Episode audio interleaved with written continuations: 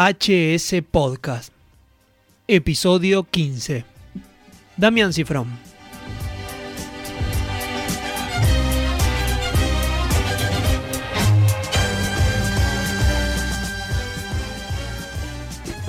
Buenas a todos, buenos días, buenas tardes, buenas noches para los que estén escuchando el podcast en Spotify o en YouTube. Estamos comenzando nuevamente en esta oportunidad para hablar de Damián Cifrón y escuchando ahí la música de Hermanos y Detectives. Mi nombre es Nicolás Greco, quien me acompaña como siempre Juan Ortiz. Buena, Juan. ¿Qué tal, Nico? ¿Cómo te va? ¿Todo bien? Todo bien, todo bien aquí. Nos acompaña, se escuchan los botones que están tocando, que están ajustando desde La Plata, desde Buenos Aires. Nico Barrio Nuevo, a ver si nos escucha bien. ¿Todo bien, Nico? Hola, hola. ¿Me escuchás? Sí. Bien, perfecto. Perfecto, te escuchamos. Perfecto. ¿Cómo están por allá? Todo bien, por suerte. Con mucho frío. Eh, Nico, vos nos escuchás bien, uno ¿no? De los directores que son es uno de los, mis favoritos de acá de Argentina. Bien, uno de tus favoritos. ¿Y cuáles serían los otros para, para ir sabiendo? Y es secreto. Es secreto. No, eh, el producto que más me gusta de Cifrón es los simuladores. Hermanos y Detective y Relatos Salvajes. Sí. Y encima, creo que acá tratamos más de cine, pero me parece que lo mejor de Cifrón está en la tele y está hecho con muy poca plata. Exactamente. Yo opino muy similar. Yo creo que haciéndolo rápido en un listado de para la gente, ¿no? Para el general de la gente, como viéndolo, creo que para muchos es los simuladores 1, dos relatos salvajes, entre 3 y 4 que darán tiempo de Valiente y, Hermanos y Detectives. Y último, El Fondo del Mar, que muy poca gente qui- quizás hasta lo conoce, la película.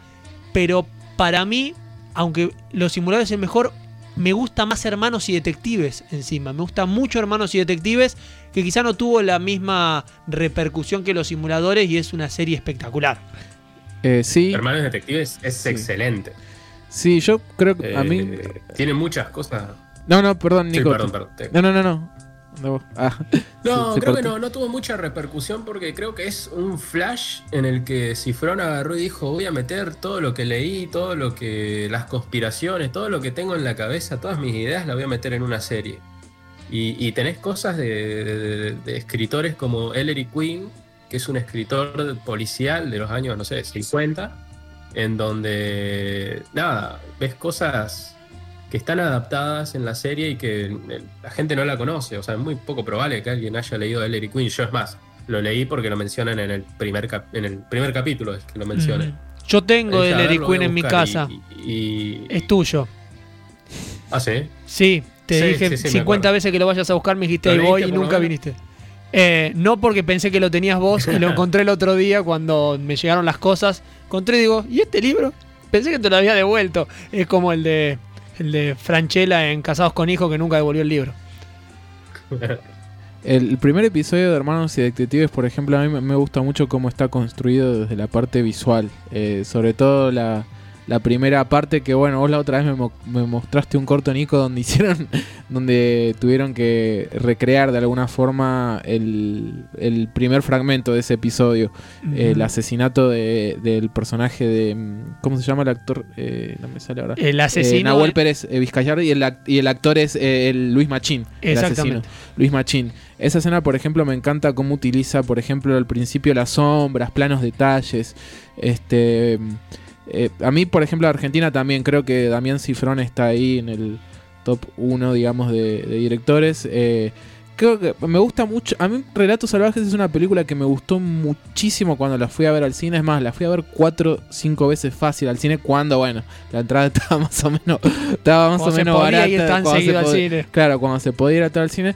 Y me gustó mucho y viéndola varias veces encontré muchas conexiones con eh, su obra, digamos, por la obra por la que es más reconocido, los simuladores. Eh, porque si, se- si se fijan, por ejemplo, está, está bueno ver la evolución de él como, como director, como narrador, como él eh, en los simuladores, digamos, tenía una forma de pensar totalmente distinta a la que pensó, a, la, a, esa, digamos, a la, a la del 2014, que eh, en los simuladores si uno ve cómo resuelven los problemas, los resuelven de una forma más inteligente, si se quiere. Y en los simuladores, en Relatos Salvajes, no. Todo al- va al ponche, A- a digamos, la- al- lo emocional, a, la emocio- reacción. a lo emocional, ya está listo, el sistema no. Entonces, eh, me parece que, digamos, yo lo cuento de una forma bastante simplona, pero digo, eh, hay una evolución de él como, como narrador y como director, inclusive desde los planos. Técnicamente también me parece que eh, se nota que le puso atención en cada, cada detalle y que está al servicio de, al servicio de, de la historia. Exactamente. Para ir contando un poquito a la gente acerca de Damián Cifrón, eh, comenzó haciendo cortometrajes. Él tiene varios cortometrajes. No sé si hay algunos disponibles. No, yo la, so- yo la otra vez lo busqué. eh, es eh, Uno es... eh, mm, Está El Tren, fue el primero que hizo. El Tren. Luego hizo Río de Culpas, Oídos Sodos, Can, El Trueno, Punto Muerto y Los Últimos Días, que es un mediometraje. Sí. Eso es lo que se hizo entre el 92 y el 99. Él cuenta que su primera experiencia con el cine eh, fue con... eh, el padre lo llevó a ver Terminator, la primera de Terminator dirigida por James Cameron. Y también comenta que él hacía películas caseras en Super 8. Y por ejemplo decía que se ponía la máscara de, de Michael Myers y hacía como que fingía, digamos, que era como un asesino en serie. O también eh, hacía como westerns y le ponía música, música de Ennio Morricone que el padre tenía. El padre, eh, Bernardo Cifrón, él era proyeccionista, si mal eh, no recuerdo. Y bueno, justamente le inculcó toda esa, esa pasión por el cine a Damián. Se nota, si uno lee las entrevistas de Cifrón, se nota que es un tipo muy apasionado del, de- del cine y bueno, también de, de la lectura. Él estudió en la Escuela Técnica ORT, eh, donde siguió la especialidad de medios de comunicación y más tarde estudió teoría del cine con Ángel Fareta, que era un, es un mítico crítico de la revista Fierro, que yo lo tuve que estudiar cuando estudié cine en la ULP. Eh, tiene un libro que es El concepto del cine, que es, es bastante interesante de leer y, y en, el- en YouTube se encuentra. Entonces ahí puede ver uno eh, encontrar, digamos, rasgos de, de- de- de eso en la obra de Cifrón. Y bueno, comenta Damián que los directores así que, que más él, digamos, veía y que le, y que le gustan son Steven Spielberg, eh, Brian De Palma. eh, son los que me acuerdo ahora. Creo que, no sé si William Friedkin también, John Carpenter. la mayoría son todos directores este, del cine clásico. Alfred Hitchcock también. Clint Eastwood. Sí, aparte remarcamos, lo hemos hablado en su momento cuando hablamos de Tarantino, alguien que hace películas que cada tanto no están haciendo, no hacen trabajos constantemente, ¿no? No está todo el tiempo, todos los años viendo una película nueva cada dos años viendo un trabajo nuevo de él. Es como que vamos siempre esperando los trabajos de, de Cifrón y ahora uno dice, bueno, ¿cuándo saldrá lo nuevo? Eh, de- después de los mediometrajes y cortometrajes y entre medio también, él trabajó mucho en lo que tiene que ver con producción en televisión. Fue asistente de producción en Ritmo de la Noche, programa que conducía Marcelo Tinelli. Después eh, fue productor de exteriores en Atorrantes, otro programa que, eh, que iba por la comedia argentina. Luego fue editor en PNP y llega su comienzo, su gran comienzo, en el 2002, de 2002 a 2004, haciendo los simuladores. Como hemos dicho, los simuladores vamos a tocar la idea, pero no nos vamos a meter de lleno. Está el podcast disponible para que escuchen el número 4, donde hablamos extensamente de los simuladores y, ahí desarrollamos mucho más eh, la serie. Por eso vamos, yo creo que a comentar un poquito acerca de la primer película que hizo Damián Cifrón entre medio de, de los simuladores, que fue El Fondo del Mar. El fondo del mar que él comenta que la empezó a grabar antes de los simuladores en realidad, en el 2001. Este, hizo los simuladores y después de los simuladores la pudo, la pudo terminar. Este, y también es, es una película que él comenta que la idea surgió porque, bueno, en ese momento con la mujer que estaba su- eh, saliendo, eh, María Marul, que es su actual esposa, eh, bueno, tenía una cuestión esta de, mucho, de muchos celos, ¿no? Y la película justamente trata de un hombre que eh, persigue este, al supuesto amante de su novia. Este, en ese momento, bueno, la pareja estaba atravesando un momento bastante complicado. Es una película muy, muy, muy interesante también que tiene bastantes reminiscencias a este, la primera película de Spielberg, que la hablé al comienzo del programa, eh, Duel. eh, por esta eh, la cuestión esta de la persecución y está también manejada porque tiene momentos de mucho humor que están bien logrados ahora mismo me estoy acordando de una escena de Gustavo Garzón eh, que hacía del amante, mientras que lo- la Sí. pareja eran Daniel Hendler y, y Dolores, Fonsi. una escena donde él se para en el medio del auto porque su personaje, eh, en contraste con el de Daniel Hendler, es un tipo seguro, digamos. Aparte tiene más edad, digamos, bueno, tipo seguro, y se para en medio de, de- de la avenida a limpiar el auto. Y otro de atrás le dice, bueno, dale, dale. Eh, mete marcha. ¿Qué pasa, Barba? ¿Estás nervioso? No sé, tiene esos diálogos que son, no sé, re, re, re muy interesantes, bien argentinos que uno después ve en los simuladores y bueno, en Relatos Salvajes. que va por que aparte va por el humor sin el, el remate clásico, Claro. sin el, el- el chiste fácil, sino que está ahí, que lo va mencionando, lo va poniendo de, de a poco, va apareciendo dentro del diálogo. Quizá es- el chiste pasa a veces hasta desapercibido en primera instancia porque va por el medio de, una conversación. No es que la, la escena se lleva para ese remate. Y no busca hacer comedia, eh, lo cual es bastante interesante porque surge natural, digamos, no es que dice, ah, yo voy a hacer comedia, no, de repente este, eh, pasa eso, lo, quiero sumar a, a la charla, Nico, no sé si pudiste, vos viste El Fondo del Mar, la primera película de Cifrón, está en YouTube, se puede ver en YouTube. Eh, no, la tengo pendiente. No, justo no hice la tarea. Ah, bueno, Muy esa película recomiendo porque es, es- es muy interesante. Por ahí el final es un medio flojito, pero bueno. Me pasó lo mismo, como que venís bien y al final te quedas como, ¿Qué pasó acá? ¿qué? ¿Cómo? ¿Qué pasó? ¿Qué pasó, Damián? Eh, Veníamos tan bien. Pero, pero es una película que vale la pena mirar. Eh, y después, bueno, llega, eh, me parece que una de sus mejores películas, que es este Tiempo de Valientes. Tiempo de Valientes, que ahí sí la viste, Nico. Sí, sí, sí, no, no, sí, sí. Eh, aparte, se nota que, bueno, yo el- la del mar la vi, vi pedacitos nomás, hace un montón.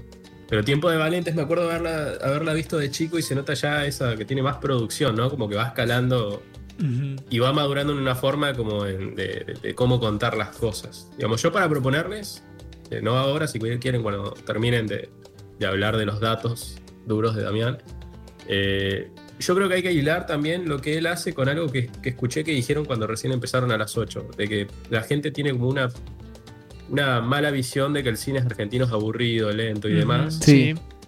Y, y- y creo que hay que hilarlo con esto porque Damián creo que consigue todo lo contrario, con presupuestos muy bajos y, y- creo que consigue hacer cosas muy, muy dinámicas. Tiempo de Valiente es excelente, es muy dinámica y graciosa y también define muy bien ¿no? esta cultura un poco, bueno, porteña más que nada.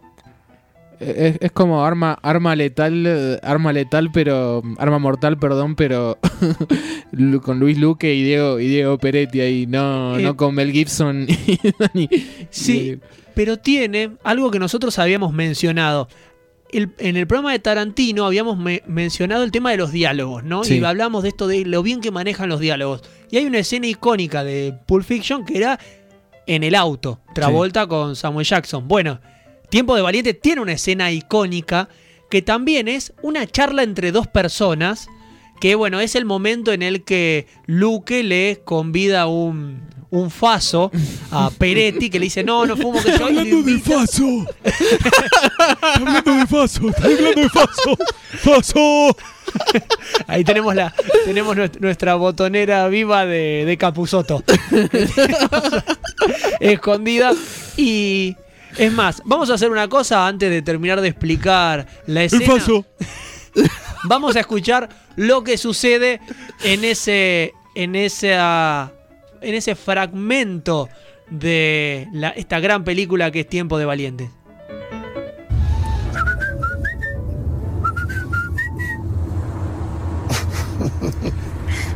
¿Y por qué me cantas el feliz cumpleaños ahora? Y bueno, vos te pones como un triste y yo trato de ponerte contento. Además, no es el feliz cumpleaños, es el payaso Plim Plim. No lo puedo creer. ¿Qué cosa? Es tremendo. ¿Qué? Pará, pará, no lo puedo. A ver, canta el feliz cumpleaños, Dios. Que lo cumpla feliz. Se pinchó la nariz que y lo con un Alfredito hizo fuerte. Ah, que está. Es exactamente la misma canción, tiene la misma melodía. No me hace nada esto. Bien, ahí escuchamos. A ver, hay que decir que aparte es una escena que ya venía empezada y que continúa después de ahí. No es que se queda en el chiste, no es que la escena es ellos en el auto, el chiste y nada más. No, es parte de todo el diálogo y este desarrollo de los personajes. De un Luque que medio que las cosas no le importan, como que lo mira todo, como que ya está. Y el personaje de Peretti que en cambio todo le importa mucho. Todo es como bueno, todo muy metódico, todo más armado, Sí. más organizado y que todo necesita saber un poquito el por qué pasa, el, el qué sucede, el por qué es así. Sí, eh, a mí lo que me gusta justamente eso, que si le sumamos a que, ya lo mencioné en otros programas, es un muy buen dialoguista de los mejores que hay acá en Argentina, la construcción de los personajes.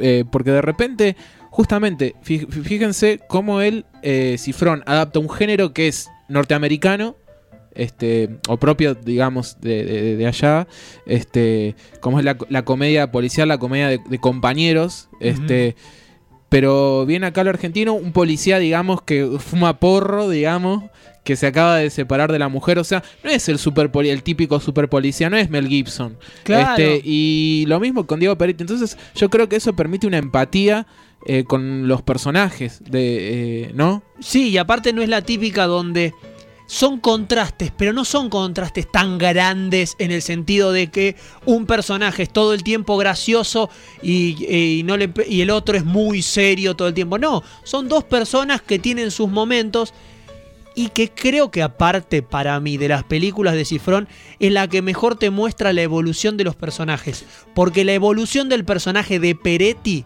desde que inicia la película hasta que termina, el cambio que va pasando y lo bien desarrollado que está, que vos llegás a entender ese cambio que tiene porque empieza siendo una persona y le pasa de todo en el medio.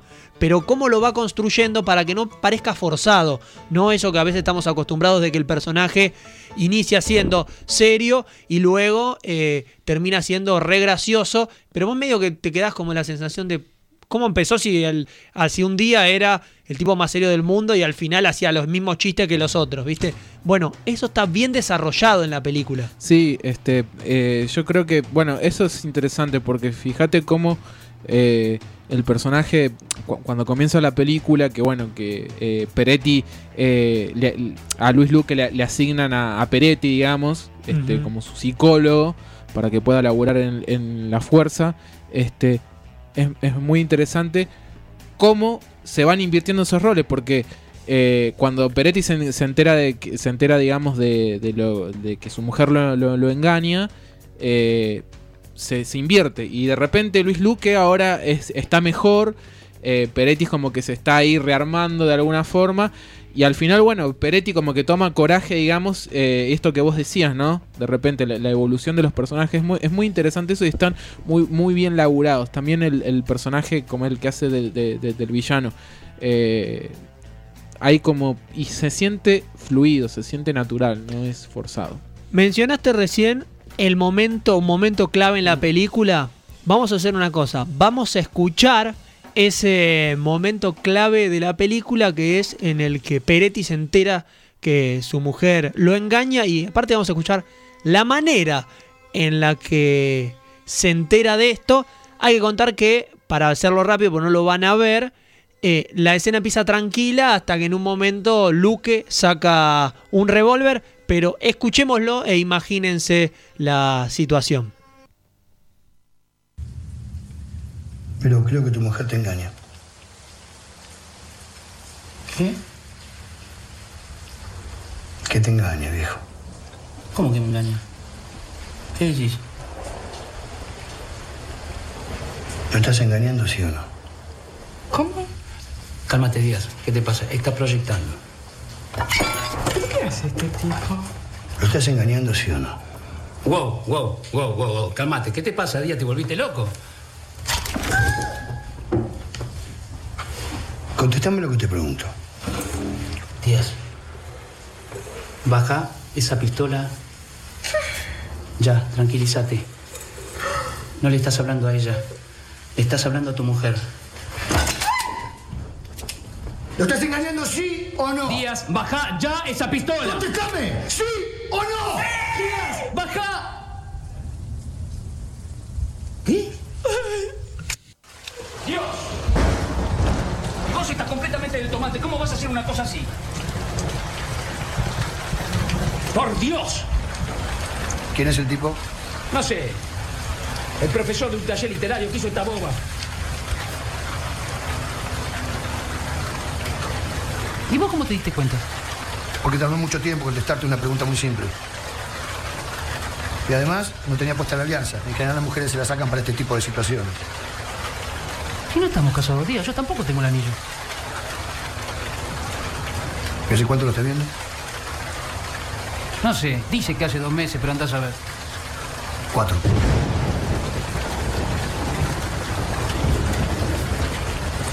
Sácame de acá, Díaz, por favor.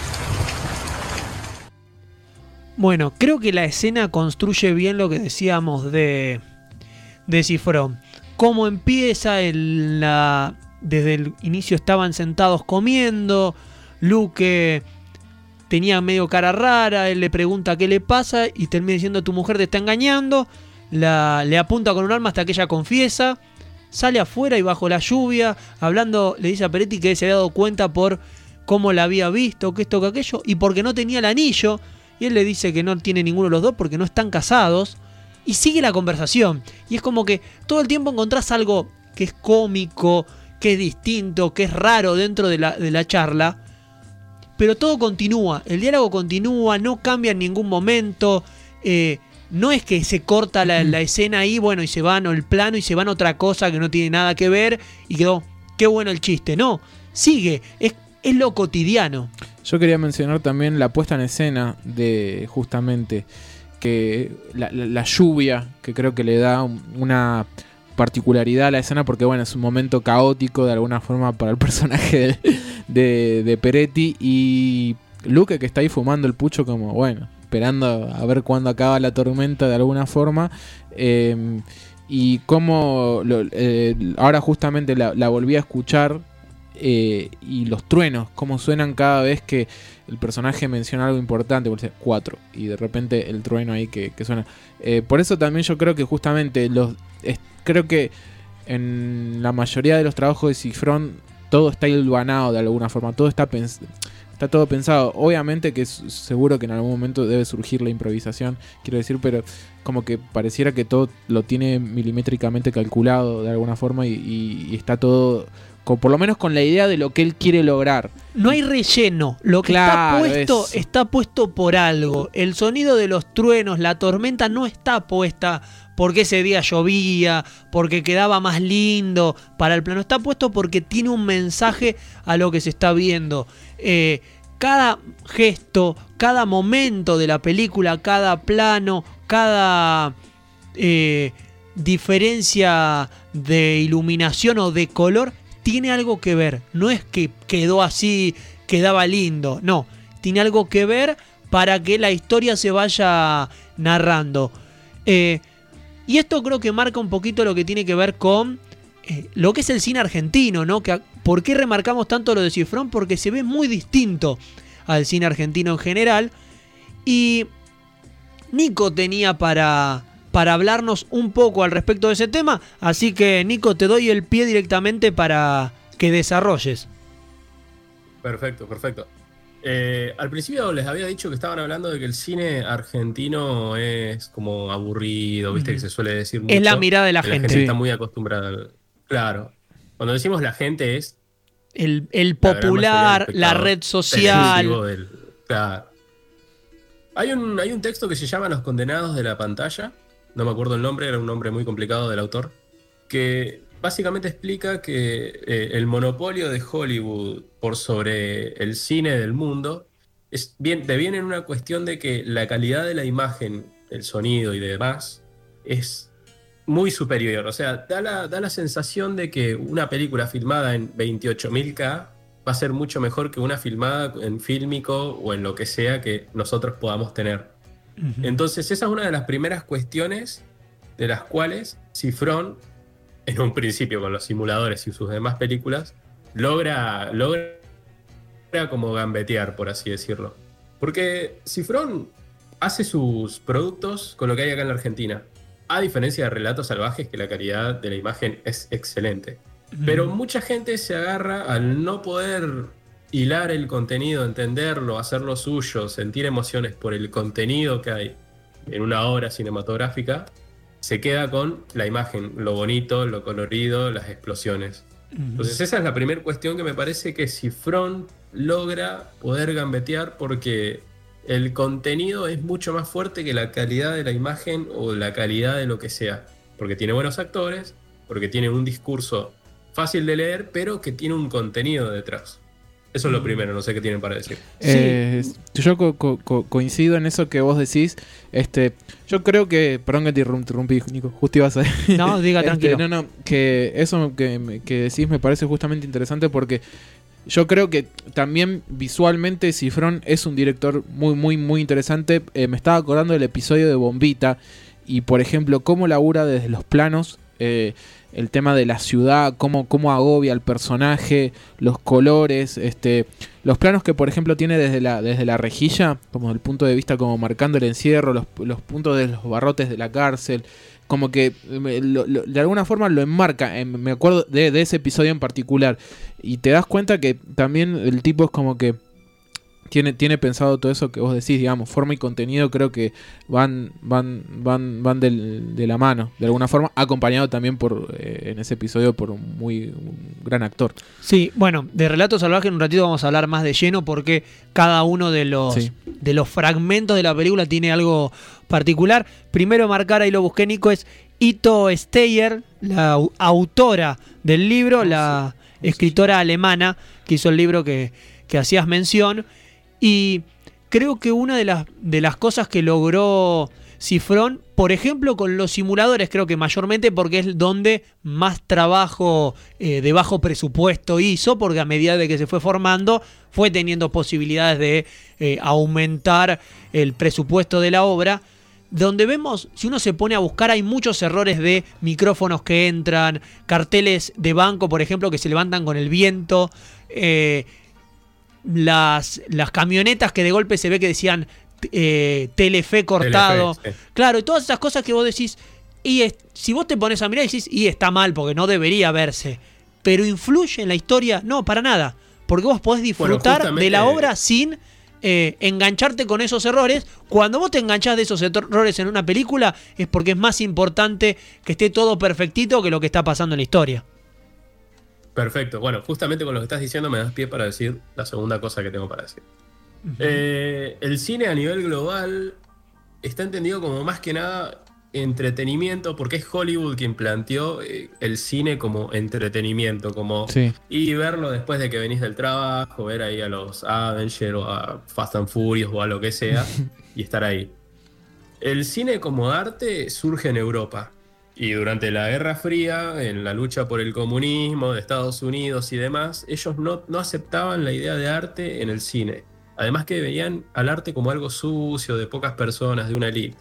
Entonces, el cine como arte surge en Europa, que es del que se basa justamente Argentina, que es el cine neorrealista italiano, para hacer la gran mayoría de sus cosas, para hablar de la sociedad, para hablar de un montón de cosas que omite el mismo cine de Hollywood. Es más, eh, surgió una corriente de cine independiente en Estados Unidos para luchar contra este cine hegemónico de, de, bueno, de lo lindo, de lo bonito y de, lo- y- y de las cuestiones más superficiales en donde ellos decían que la potencialidad de una obra de arte cinematográfica estaba en no tener presupuesto. Que el hecho de no tener mucho presupuesto hace que una obra de arte pueda potenciar en el contenido y en otras cosas que las, digamos, la- las películas con 800 millones de dólares pueden hacer.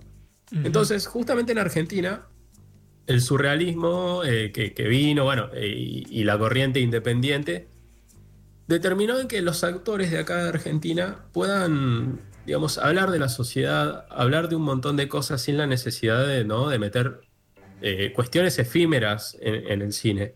Por ejemplo, eh, los, los directores argentinos logran determinar muy bien a la, a la sociedad argentina en sus, en sus productos. Logran poder hablar de lo que, de nuestras carencias, de lo que nos preocupa. ¿Es eso Relato Salvaje? ¿En cuántos cortos? ¿Cinco? Seis. Seis si no me equivoco, son Sí, seis. Seis. sí, creo que sí. En seis, cort- en seis cortos habla de todas nuestras carencias sociales y económicas, de todo lo, de la corrupción, eh, hasta de las cosas graciosas. Eso es lo que tiene Cifrón. En los simuladores lo hace de la misma manera. Logra hablar muy bien de la, de la, de la sociedad argentina. En Hermanos Detective lo hace. Y en, en sí, Cifrón termina siendo una obra de, digamos, de, de nuestra sociedad. Porque así es como se, se, se ve al cine independiente. No como un director así como yo soy Hitchcock y hago acá, digamos, lo, lo que yo quiero y todos hacen lo que yo quiero. Sino que el director argentino logra plasmar su contexto sociohistórico, la cuestión, digamos, la- la- las necesidades que tiene en ese momento y las cuestiones técnicas. Esas son como las tres cosas, digamos. Digamos que él puede plasmar todo esto en, en una obra. Por eso a mí me gusta mucho Cifrón, porque justamente eh, viendo relatos salvajes ves muy bien lo que es Argentina desde afuera, en lo que dura una película, dos horas. Y por eso justamente que él no la quiso vender a otros países y a otros directores porque dijo que no iba a funcionar como funciona en Argentina. Exactamente. Mira, Nico, muy de acuerdo en lo, en lo que estás planteando, más que nada en esto de cómo el cine argentino, el cineasta argentino te muestra la, el momento en el que está pasando Argentina eh, eh, con la película, ¿no? Porque muchas veces hasta las películas de época te están contando un poquito de cómo es Argentina en la actualidad de, de la filmación, porque por algo se buscó esa época y se está contando esa historia. Como diciendo, si te están contando una historia que ya pasó, es porque por algún lado se está repitiendo y hay que evitar que se repita o por algún lado se están olvidando que esta historia existe y habría que acordarse en algunos momentos de que esto también nos pasó, que creo que se plasma muy bien en el cine argentino. Y eh, como marcabas, estamos o el mundo está por el lado de que Hollywood te vende que las películas tienen que ser las de más efectos, las de mejores efectos, las que todo el tiempo están iluminadas por demás o muy oscuras y no y no hay una naturalidad, ¿no? Como que todo es, bueno, es una película, es obvio que es una película y a veces si te pones a mirar eh, cine de bajo presupuesto, te encontrás con gente que quiere copiar eso en lugar de hacer su historia y te das cuenta cuando ves películas donde intentan poner efectos especiales cuando no los tienen. Y ves películas que, eh, no sé, te quieren aparecer, hacer aparecer un, un- tiburón, por ejemplo, y el tiburón es un pésimo CGI que te genera hasta una incomodidad visual a la hora de ver la película y te das cuenta que por ese lado están buscando eh, una película donde lo importante es que aparezca un tiburón en CGI y no la historia que se está contando. Y en Argentina, ese cine aburrido, que, o el cine que parece ser aburrido para muchos, en realidad es un cine realista, un, eh, el arte, como marcabas recién.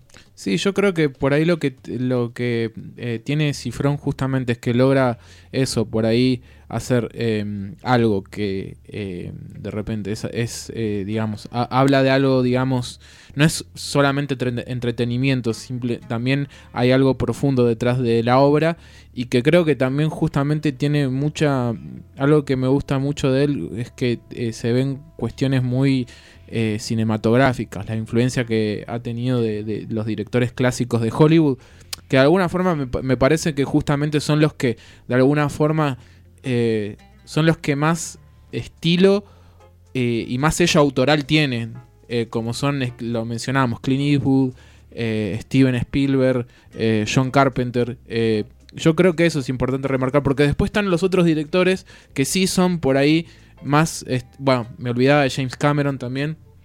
Después están los otros directores que por ahí están, como Hollywood es una industria, están más sometidos a las decisiones de los estudios. Son más ahí- industrializados. Claro, exactamente, que le tienen que decir, no, acá mete explosión, acá mete esto, acá... me-". Y hay directores que no. Michael que- Bay. Claro, exactamente.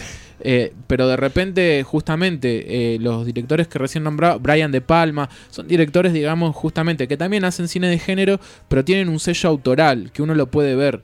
Eh, a mí, por ejemplo, eso es lo que más me interesa también de, de, Ci- de Cifrón, digamos, que la, es una de las pocas personas que no le tiene miedo a hacer algo de género.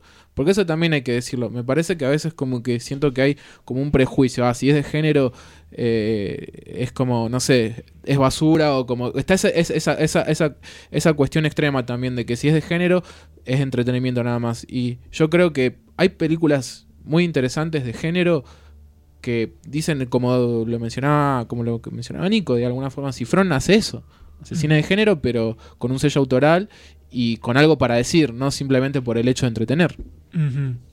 Hay algunos que dicen, no es una película porque es un conjunto de cortos. Yo escuché gente diciendo, no es una película, es un conjunto de cortos, no debería participar, por ejemplo, en los premios Oscar donde había sido nominado. Dice, no, porque no es una película, son muchos cortos sueltos que los pusieron juntos y es una película.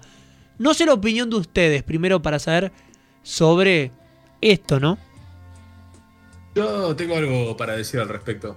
Bien. Eh, cuando una vez yo le, le pregunté en ese entonces, le pregunto a una amiga, le digo, che, ¿te gustó? Y me dice, no, ¿sabes que no me gustó? Porque son un montón de cortos que no tienen nada que ver uno con el otro. Y yo escribí un ¿qué? con K y muchas E.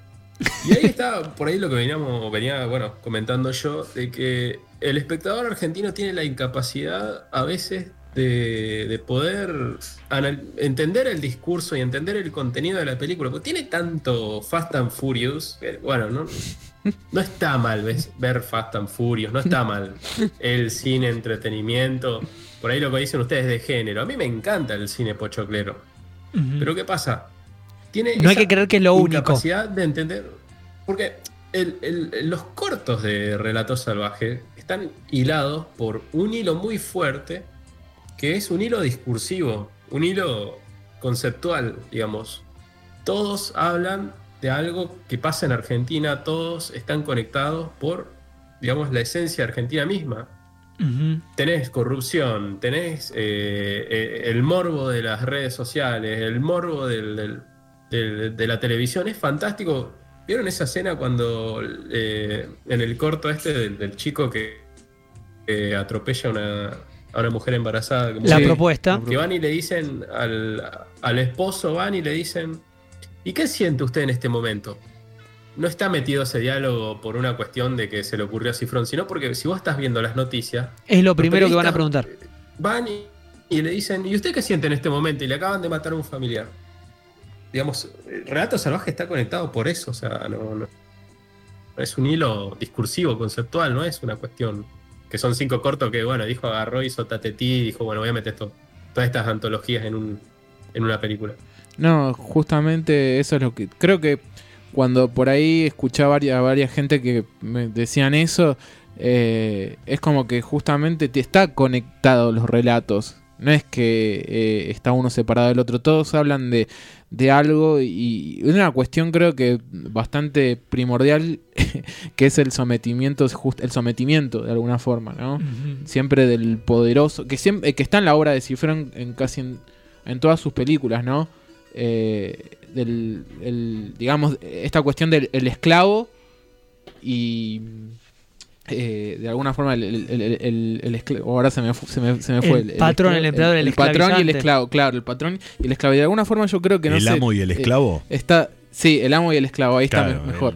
Este, gracias, Rodri. Mm. Eh, y está, está todo en su, eh, en su obra. Y eso lo suma también a algo que, que de repente también es eh, entretenido de alguna forma.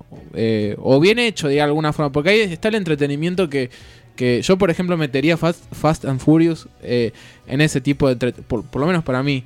eh, o Los Vengadores, en ese entretenimiento barato, digamos que está bien, digo, no está mal eh, verlo. Cuando uno dice barato Claro. es barato en el, el en, concepto en contenido, sí. intelectual, en conte- porque en- en justamente lo que menos son es No, barato. En, con- en contenido intelectual justamente, o sea, entre- solamente entretienen, nada más. Pero si ves Relatos Salvajes, eh, o cualquier película de Cifrón, o cualquier obra de, por ejemplo, no sé, de Spielberg o de Carpenter, de Brian De Palma, tienen cosas eh, eh, para, para, para decir. Aparte tienen un mensaje, mira, acá en esta película hay un mensaje que lo habíamos hablado cuando mencionamos a Tarantino, que era que Tarantino le gustaba marcar la venganza, no esto de que al final el personaje termine obteniendo lo que buscaba en, su, en un sentido, ¿no? Que lo están sometiendo y que al final no diga, no, la verdad esto se terminó, no va más. Bueno, en, en Relatos Salvajes es eso de que vos lo estás mirando y es todo el tiempo un te podés desesperar de lo que está sucediendo, pero que como que llega a un lugar donde vos decís, me relajo, ¿no? Como que algo pasó, como que los personajes hicieron lo que uno piensa que haría si entras en ese estado de eh, nerviosismo. A ver, vamos a marcar los seis cortometrajes, ¿no? Que forman esta gran película. El primero es Pasternak, que es Sí. el inicio de la película, antes de, los- de los créditos de la película iniciales Sí.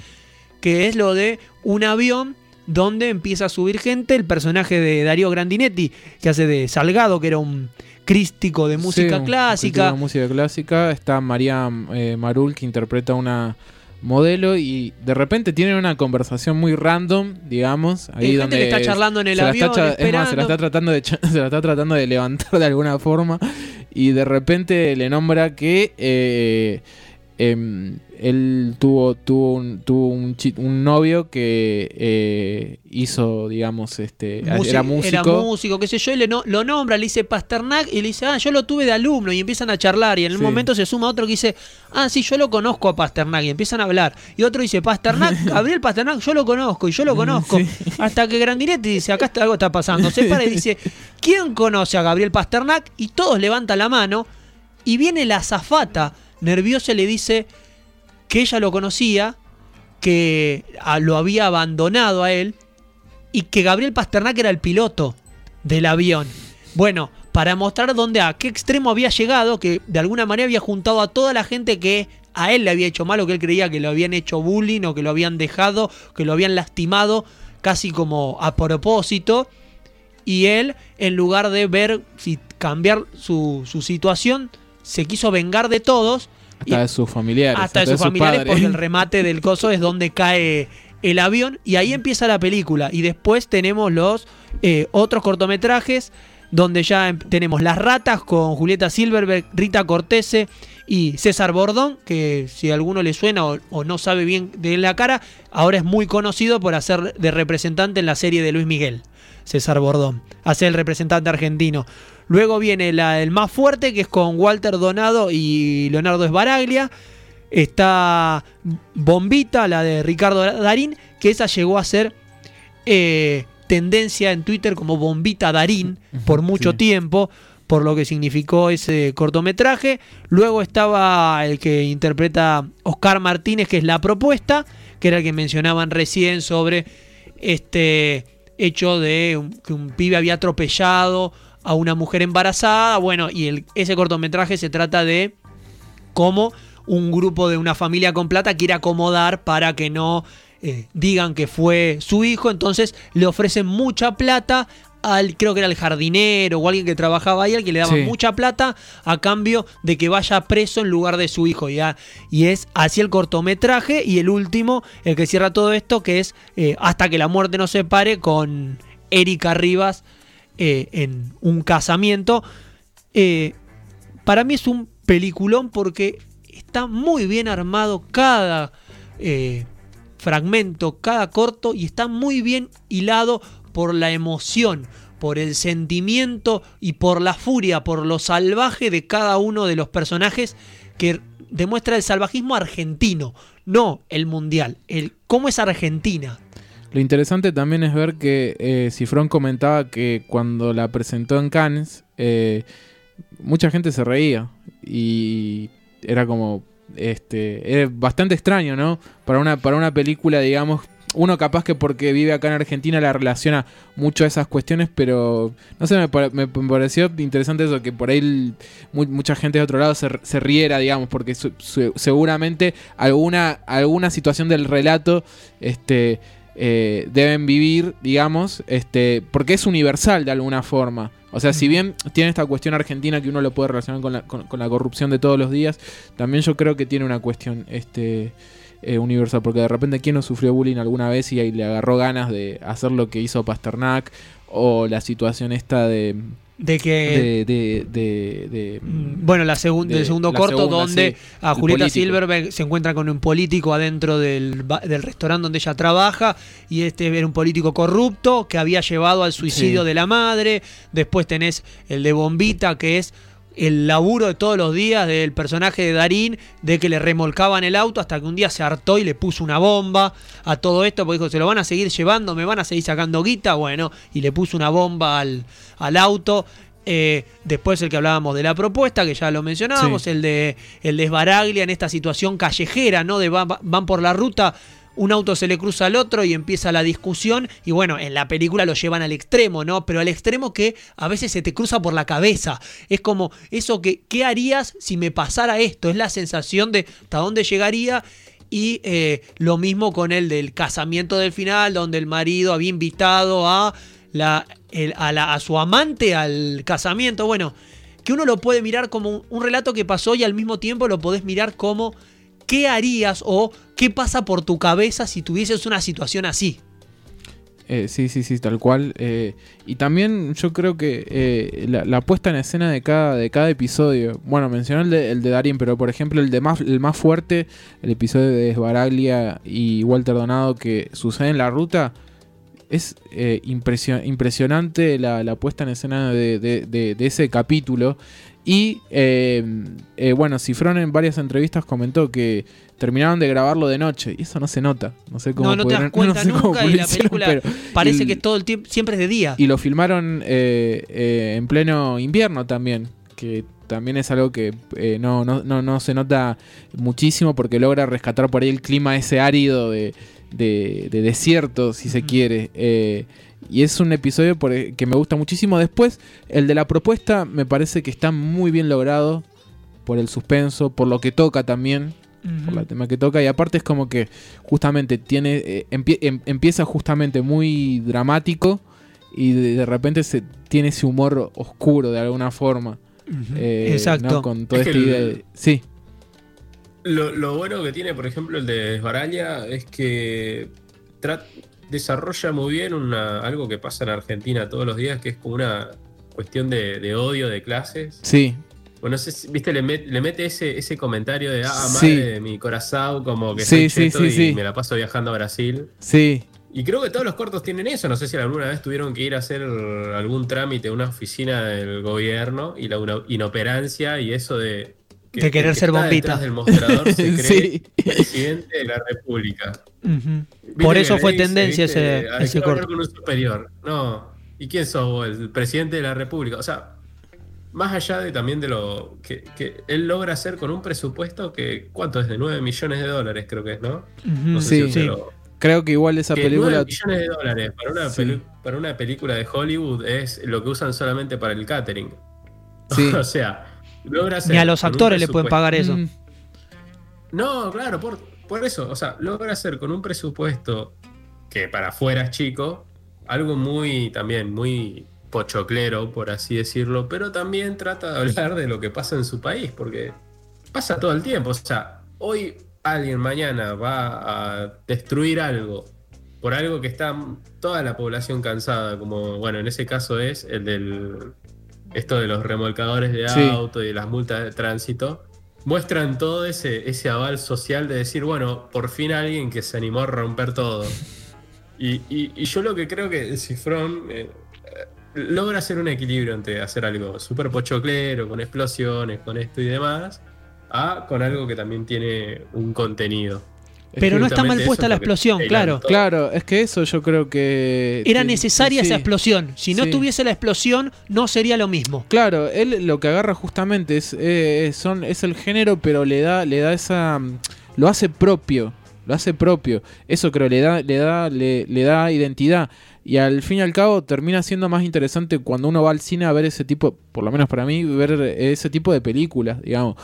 Alguna con donde forma y contenido eh, estén hilvanadas, este y eh, que, que deje algo para uno, ¿no? Que de repente es como vos justamente esto que mencionabas, Nico, te preguntás como y yo qué, har- qué- qué haría en esta situación, ¿no? O sea, cómo me encantaría, sí, cómo me encanta algo típico y él bueno, eh, Cifrón comenta que varias entrevistas, va- varias de esas situaciones este, le han este, suce- sucedido. Bien, bueno, yo creo que la que es menos dramática por el final, por el contexto, por a dónde apunta, es la final, es la última. Hasta que la muerte nos Hasta que separe. la muerte nos separe porque Sí. está bien, tiene su contenido dramático, es una también de las más graciosas por las cosas que pasan, por la gran actuación de Erika Rivas. Es un, gran final para la película y aparte, para no terminar, porque nosotros entonces hablaba de muerte o una explosión o un par de cosas un poco más extremas y esta es más eh, tranquila la historia, cosa de pareja, familia, pero nada eh, extremo como eran los otros cortometrajes. Y aparte tiene uno de los, creo que la frase más recordada de, de toda la película, la que más se ha mencionado. Así que vamos a hacer una cosa, porque la hora lo indica, nos vamos despidiendo y nos vamos a ir escuchando ese fragmento. Así que primero, Nico, muchas gracias por participar, como siempre. Muchas gracias a ustedes, muchas gracias por hablar de esto y bueno, y darme la posibilidad del espacio. Muy bien, Nico, y te vamos a seguir teniendo, teniendo aquí.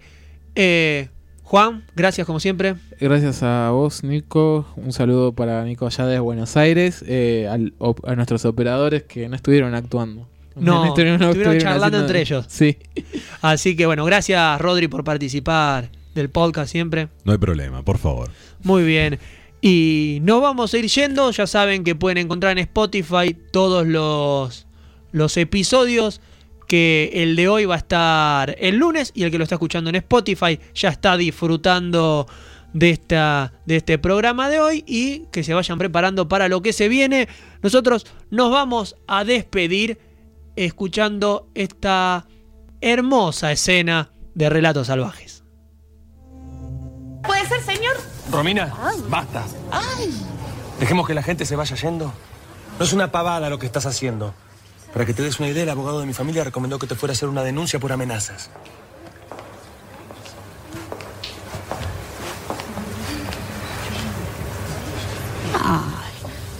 No me digas que todo esto es un plan de tu mamá.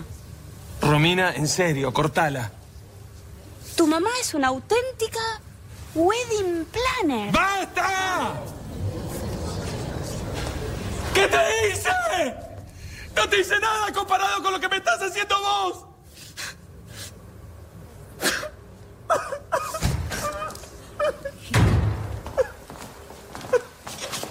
Hijo, por favor, te pido tranquilízate. Por favor.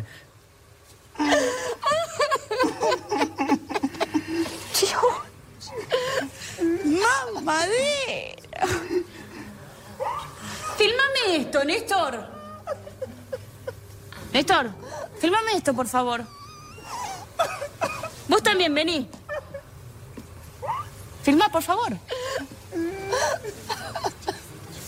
Si me vuelvo a casar, si me consigo un tipo que valga la pena, voy a poner esto como blooper en la pantalla gigante. No. Esto me lo voy a ver hasta con mis hijos. En vez de Dora la exploradora y todas esas pelotudeces, les voy a poner este video.